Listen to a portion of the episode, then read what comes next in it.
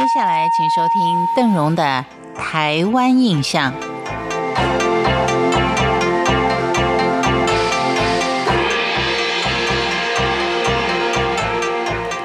不知道是不是因为年龄的关系啊，还是个性的关系，或是长期都是一个人在工作，所以呢，基本上生活里面很怕啊繁杂的事情，尤其是人多的地方，因此呢，常常会想去找一些比较幽静、比较能够接近大自然的地方。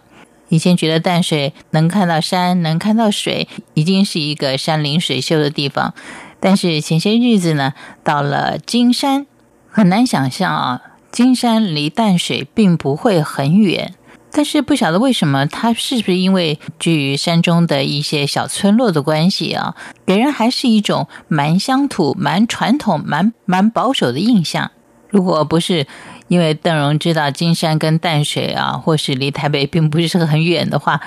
觉得自己好像到了一个乡下地方。因为店铺呢也都是比较传统式的，里面的店员更是相当的客，像下小孩子一样啊，然后非常的客气，你要什么很快的就会拿给你。以前一直在介绍老街，老街啊，其实真正的老街呢，我们要的就是这种传统的淳朴风味。所以在今天的节目当中，邓仁为您介绍的是温泉与庙口的金山老街。金山它旧名叫做金包里，位于台湾的东北角，东北临海，西北方，西北方呢就是石门跟三支乡了。西南隔着七星山跟台北市接壤，东南有万里乡。十七世纪中叶以前，擅长海上活动的金包里社，曾经就是这块土地的主人翁。大正九年，也就是一九二零年，日本人改制设了金山庄。二战以后呢，才更名为金山乡，它是隶属于台北县的，我们现在的新北市。全区面积有五千公顷，人口将近两万，气候是温暖而潮湿。下雨的几率好像比邻近的石门三支啊，甚至于淡水都还要大一点。在金山境内呢，有黄溪这些河川汇流入海，冲击出了一个三角形平原，地势由西南向东北递降。康熙年间，汉人是聚居在金包里溪附近，从事于开垦。沿海一带呢是依海为生，居民主要集中在平原跟狮头山之间，以农渔业来营生。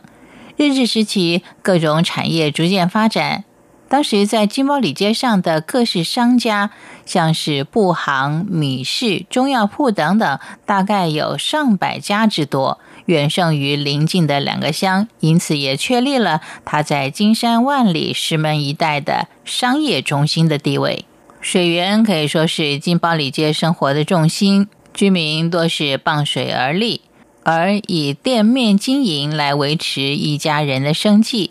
屋后以石砌矮墙相邻，并且有溪流可以供盥洗之用。当地居民集资兴建了闽南式的长条形店屋，建材就是以泥土、稻壳、竹边墙，再涂上石灰，盖上建筑砖、瓦、石块。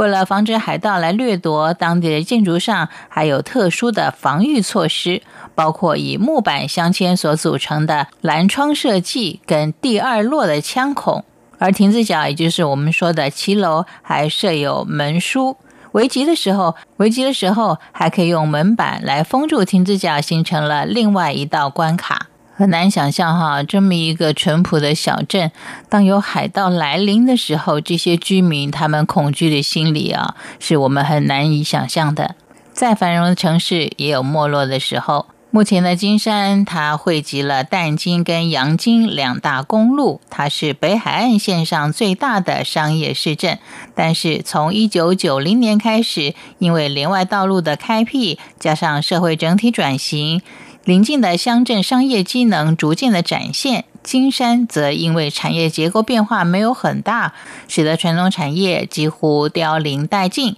失掉了它原本浓厚的商业色彩，但是也留下了淳朴的文化。以上就是的。